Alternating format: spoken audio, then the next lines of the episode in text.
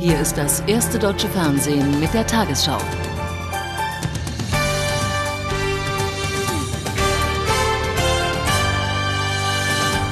Guten Abend, meine Damen und Herren. Unmittelbar vor Ablauf der Frist zur Regierungsbildung haben Palästinenserpräsident Arafat und der designierte Ministerpräsident Abbas ihren Streit beigelegt. Beide Politiker einigten sich heute unter starkem internationalen Druck auf die lange umstrittene Besetzung der Ministerposten. Danach soll Abbas das Innenministerium übernehmen. Der von Arafat abgelehnte Dachlan soll Sicherheitschef werden. Mit der Übereinkunft ist eine wichtige Bedingung der USA für die Umsetzung eines neuen Friedensplans erfüllt. Demonstrativ ergriff Arafat die Hand von Mahmoud Abbas, nannte ihn Bruder und Habibi Liebling. Arafat gibt sich ganz als Sieger im Machtkampf. Eisiges Schweigen von Mahmoud Abbas. Von Aussöhnung keine Spur. Mit am Tisch der Vermittler des ägyptischen Präsidenten Mubarak. Der Geheimdienstchef aus Kairo in heikler Mission in Ramallah. Zweimal pendelt er zwischen den beiden Amtssitzen hin und her. Er muss starken Druck auf Arafat ausgeübt haben, bis dieser bereit zu einem Kompromiss war. Und Mahmoud Abbas war letztlich bereit, wieder mit Arafat zu sprechen. Am Sonntag oder Montag soll nun das palästinensische Parlament endgültig über das Kabinett abstimmen. Dann werden die Amerikaner den Nahostfahrplan veröffentlichen, der den Palästinensern binnen drei Jahren einen unabhängigen Staat bringen soll und zur Überraschung aller der Friedenskuss von Dachlan. Erst hat ihn Arafat gefeuert, jetzt soll er die Extremisten abhalten von Gewalttaten gegen Israel. Doch Hamas hat schon gedroht, die neue Regierung soll in New York keinen Krieg gegen Hamas wagen. Jetzt ist es noch zu früh zum Jubeln, heißt es inoffiziell in Jerusalem. Wenn Mahmoud Abbas zum Ende der Gewalt aufgerufen hat, dann wird es ein Treffen mit Sharon geben. Doch inzwischen kann Israel jetzt ein Zeichen des guten Willens zeigen und Truppen aus den besetzten Gebieten zurückziehen. In die Bemühungen um eine Friedenslösung für die geteilte Mittelmeerinsel Zypern ist Bewegung gekommen. Erstmals nach fast 29 Jahren können die Bewohner wieder die Grenze zwischen dem türkischen Norden und dem griechischen Süden passieren. Die international nicht anerkannte Regierung in Nordzypern hatte die Öffnung zuvor beschlossen. Dieser Teil der Insel war 1974 von türkischen Truppen besetzt worden. Der historische Tag begann mit Verwirrung. Stimmt es wirklich, dass die 29 Jahre alte Grenze fällt? Gespannt und verunsichert warten diese türkischen Zyprioten am Grenzübergang mitten in Nikosia. Ursprünglich hatten die Behörden die Öffnung der Grenze erst für kommenden Montag angesetzt. Doch gegen 9 Uhr gibt ein Grenzoffizier überraschend den Startschuss. Wenig später betreten die ersten türkischen Zyprioten den Süden der Insel. Ich bin neugierig. Ich möchte wissen, wie der Ort meiner Geburt aussieht. Die Behörden im Norden haben verstanden, dass die Menschen Kontakt zueinander haben wollen. Die Menschen wollen eine Lösung der Teilung haben. Ich bin im Nordteil aufgewachsen. Ich war zwei Jahre alt, als die Teilung kam. Ich bin gespannt, was mich erwartet. Erst nach und nach bildet sich eine Warteschlange am Übergang des seit 1974 verlassenen Hotels Ledra Palace. Als Folge eines griechischen Putsches und einer türkischen Militärintervention wurde die Mittelmeerinsel geteilt. Nach zahlreichen Toten auf beiden Seiten richteten die Vereinten Nationen damals eine Pufferzone ein. Der türkische Zypriot Ahmed Jamal musste seinen Geburtsort vor 29 Jahren verlassen. Jetzt spielt man dort, wo einst sein Haus stand, Basketball. Ahmed ist traurig und froh zugleich. Zumindest darf er wieder zeitweise dorthin, wo er das Licht der Welt erblickte. Aber auch Ahmed muss bis Mitternacht zurück. Die Genehmigung für Besuche im jeweils anderen Teil der Insel gilt nur für einen Tag.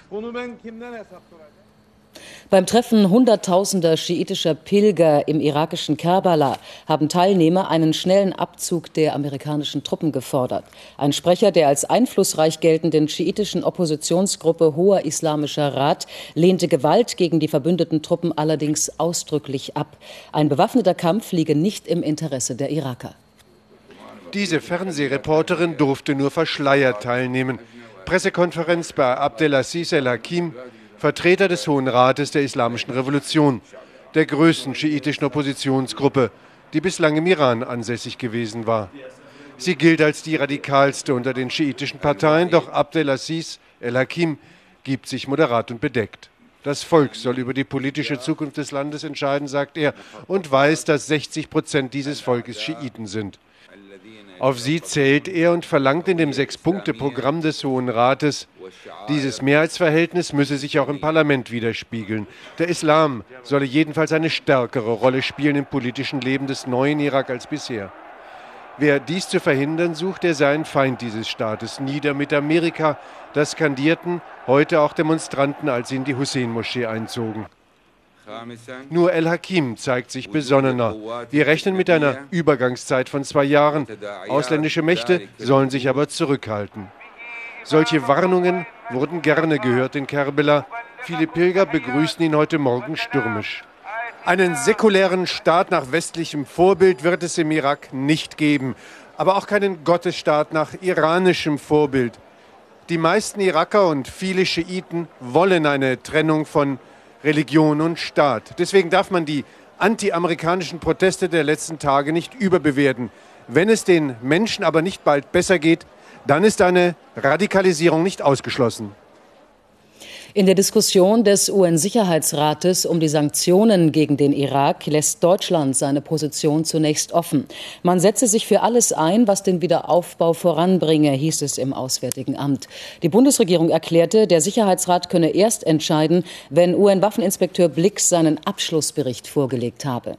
Anders als Russland und Frankreich wollen die USA die Sanktionen umgehend aufheben. In Peking haben Vertreter der USA, Nordkoreas und Chinas Gespräche über das nordkoreanische Atomwaffenprogramm aufgenommen.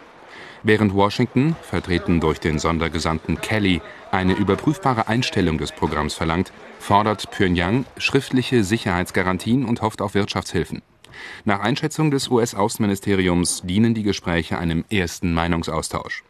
Nordkorea hatte vor einem halben Jahr eingestanden, ein geheimes Programm zur Herstellung von Atomwaffen zu betreiben. Im Streit um den Reformkurs der SPD bemüht sich ein Teil des linken Flügels weiter um einen Konsens. SPD-Fraktionsvize Erler drang heute auf ein rasches Gespräch mit Bundeskanzler Schröder über das vergangene Woche vorgelegte Kompromisspapier. Zugleich wurde Kritik an SPD-Generalsekretär Scholz laut. Die Initiatoren des Mitgliederbegehrens bemühen sich unterdessen intensiv um weitere Unterschriften. Das Büro der bayerischen Jusos ist seit kurzem Organisationszentrale des SPD-Mitgliederbegehrens. Acht bis 900 Unterschriften sind bisher eingetroffen. Rund 67.000 werden benötigt. Für Kenner ein eher enttäuschender Auftakt, nicht für die Initiatoren. Was ich heute jetzt gerade eben gehört habe, dass wir über 8000 Downloads des Formulars haben, äh, bin ich sehr optimistisch.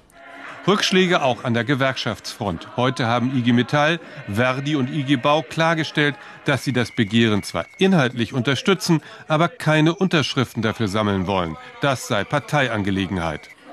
Ein gemischtes Echo auch an der Basis. Für viele Genossen ist das Mitgliederbegehren durch den Sonderparteitag überflüssig geworden. Ich glaube, es kommt da nicht gut an, dass bei diesem Mitgliederbegehren eigentlich nur eine Ja-Nein-Entscheidung möglich ist. Ins Fadenkreuz der innerparteilichen Kritik rückt zunehmend SPD-Generalsekretär Scholz. Er habe den Ernst der Lage und die Ziele der Agenda 2010 nicht hinreichend vermittelt. Verantwortlich dafür sei das Willy Brandt-Haus mit dem Generalsekretär an der Spitze. Und äh, nach meiner festen Überzeugung müssen jetzt die kommenden Wochen bis zum 1. Juni intensiv dazu genutzt werden, äh, der Basis Material an die Hand zu geben, damit die Basis in der Lage ist, die Politik zu erklären. Nun soll über die verschiedenen Reformpapiere noch einmal ausführlich diskutiert werden. Unser Ziel ist, alle zu beteiligen. Wir wollen, dass diskutiert wird, weil wir glauben, dass was wir uns vorgenommen haben, ist richtig und notwendig und wir können auch überzeugen. In der SPD konzentrieren sich jetzt alle Hoffnungen auf den Sonderparteitag. Er soll einen möglichst breiten Konsens für Schröders Reformpläne schaffen. Unklar ist nur, wie dies angesichts der zum Teil weit auseinanderliegenden Positionen geschehen soll. Die Deutsche Bahn setzt im Tarifstreit mit den Lokführern weiter auf eine Verhandlungslösung. Das Unternehmen habe neue Gespräche für nächsten Montag angeboten, so Personalvorstand Benzel. Die Gewerkschaft will zunächst die Entscheidung des Frankfurter Arbeitsgerichtes zu Warnstreiks abwarten. Möglicherweise werde dann auf solche Aktionen ganz verzichtet und gleich eine Urabstimmung eingeleitet, sagte Gewerkschaftschef Schell. Mit einer gemeinsamen Gesellschaft wollen die Kreditanstalt für Wiederaufbau und fünf deutsche Großbanken den Finanzplatz Deutschland attraktiver machen. Das geplante Institut soll Kredite der Banken aufkaufen und am Kapitalmarkt weiterveräußern. Die Geldinstitute erhoffen sich dadurch mehr Eigenkapital und eine Verbesserung ihrer Bilanzen. KfW-Chef Reich erklärte bei der Vorstellung der Pläne heute in Frankfurt, das frische Kapital solle dann vor allem in Kredite an den Mittelstand fließen. Die staatseigene Kreditanstalt für Wiederaufbau KfW hat sie zusammengeführt. Vertreter vieler privater und genossenschaftlicher Großbanken, von denen die meisten große Probleme mit Kreditkunden haben. Gemeinsam wollen die Banker Kredite aus ihren Bilanzen nehmen, angeblich auch um Geld zu schöpfen für neue Darlehen an bedürftige kleine und mittlere Unternehmenskunden. Was wir sicherstellen wollen, ist, dass wir die Kreditwünsche unserer Kunden weiterhin bedienen können und auch wachsende Kreditwünsche unserer Kunden bedienen können das Prinzip des neuen Plans. Verschiedene Banken, die Geld an bestimmte Branchen in bestimmten Regionen ausleihen, geben Kredite an eine neue Gesellschaft ab. Diese Gesellschaft mischt, rührt und mixt die Kredite, bis verträgliche Risikostreuung nach Branchen und Regionen entsteht. Der fertige Mix wird in Paketen an Großinvestoren verkauft, in Form von Wertpapieren. Warum es eines Zusammenschlusses von Konkurrenten bedarf, wird offiziell mit Vorteilen aus größerem Umfang begründet. Die EU-Kommission fragte heute sofort an, weil Staatssubventionen möglich scheinen, was die beteiligte staatseigene KfW verneint. Gleichwohl skeptisch sieht's der Chefvolkswirt des Sparkassenspitzeninstituts. Ordnungspolitisch ähm, ist das außerordentlich kritisch zu sehen.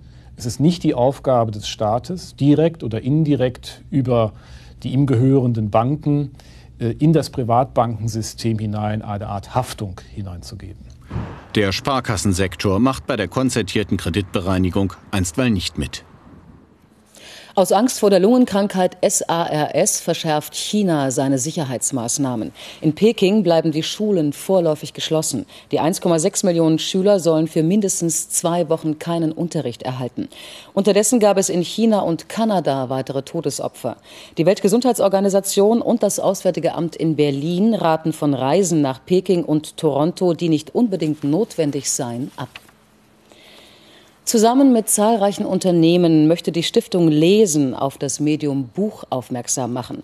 Anlässlich des heutigen Welttages des Buches wurde der Versuch unternommen, in zwölf Stunden ein neues Werk zu produzieren und auf den Markt zu bringen, unter Mitwirkung von über 40 Autoren und zehn Lektoren. Tempo. Schon der Titel des Buches sagt, was oberstes Gebot war für alle, die daran mitgearbeitet haben. Am Morgen um kurz vor acht hatten die Autoren wie der Mainzer Christian Pfarr ihr Thema bekommen, Kreativität auf Knopfdruck, nur zwei Stunden für eine Geschichte, in der es um Tempo geht. Pfarr entschied sich für eine Satire über Mozart als Erfinder des Boogie Woogie, ein literarischer Kurzstreckenlauf. Wenn ich jetzt äh, nochmal Gelegenheit hätte, zwei, drei Nächte darüber zu schlafen, würde mir den Text dann nochmal vornehmen, würde ich vielleicht da noch eine Veränderung, eine Streichung machen, da eine Ergänzung oder es kommt irgendwo noch eine Formulierung, wo ich sage, die wäre wesentlich witziger gewesen. Zehn Lektoren nahmen sich die Texte noch einmal vor, um Fehler aufzuspüren. Aber als dann am Mittag die Druckmaschine anlief, blieb den Initiatoren nur noch die Hoffnung auf gnädige Kritiker. Auch Goethe übrigens hat in der Mittagspause gedichtet. Die Geschwindigkeit des Dichtens spielt also keine Rolle für die Qualität. Und wenn man selbst äh, in sich schaut, hat man manchmal eine gute Idee so ganz nebenbei äh, und nicht äh, unbedingt, äh, wenn es gut abgehangen ist.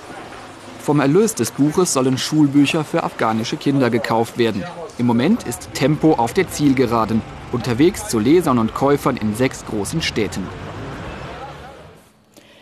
Der Journalist und Autor Herbert Riel-Heise ist tot. Er starb in der vergangenen Nacht im Alter von 62 Jahren in seinem Haus bei München. Riel-Heise hat als langjähriger leitender Redakteur das Bild der Süddeutschen Zeitung entscheidend geprägt. Er galt als scharfsinniger politischer Beobachter. Seine Berichte und Reportagen waren zugleich für ihren Witz und ihre Ironie bekannt. Der studierte Jurist gewann zahlreiche Auszeichnungen, darunter den Wächterpreis. Er veröffentlichte außerdem mehrere Bücher. Die Lottozahlen 5, 6, 9, 14, 25, 46, Zusatzzahl 42, Superzahl 7.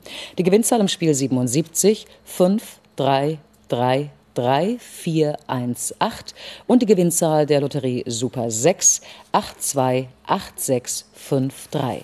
Diese Angaben sind wie immer ohne Gewähr. Und nun die Wettervorhersage für morgen Donnerstag, den 24. April. Das Hoch im Norden hat morgen auch ganz Mitteleuropa im Griff. An seiner Südostflanke strömt trockene Kaltluft südwärts und streift den Nordosten Deutschlands. Sonst ist es bei uns warm und trocken, sowie in ganz Zentraleuropa. Gewitterschauer gibt es morgen in weiten Teilen Süd- und Osteuropas. In Skandinavien schneit es zum Teil bis in die Niederungen. Heute Nacht werden Schauer und Gewitter im Südwesten schwächer. Die letzten Quellwolken lösen sich auf. Bis auf ein paar Schleierwolken wird es sternenklar. Es bildet sich etwas Frühnebel. Morgen scheint im ganzen Land die Sonne. Es gibt höchstens ein paar Schleierwolken oder flache Quellwolken. Der Wind weht meist schwach bis mäßig aus östlichen Richtungen, im Nordosten frischer mit ein paar kräftigen Böen. Heute Nacht kühlt die Luft auf 2 bis 8 Grad ab. In einigen Tälern kann es sogar leichten Bodenfrost geben. Morgen steigt die Temperatur auf 17 bis 25 Grad. Nur auf den Inseln und direkt an der Küste bleibt es bei Seewind deutlich kühler. Freitag ist es noch einmal sonnig, bevor Wolken und Regen das Wochenende bestimmen.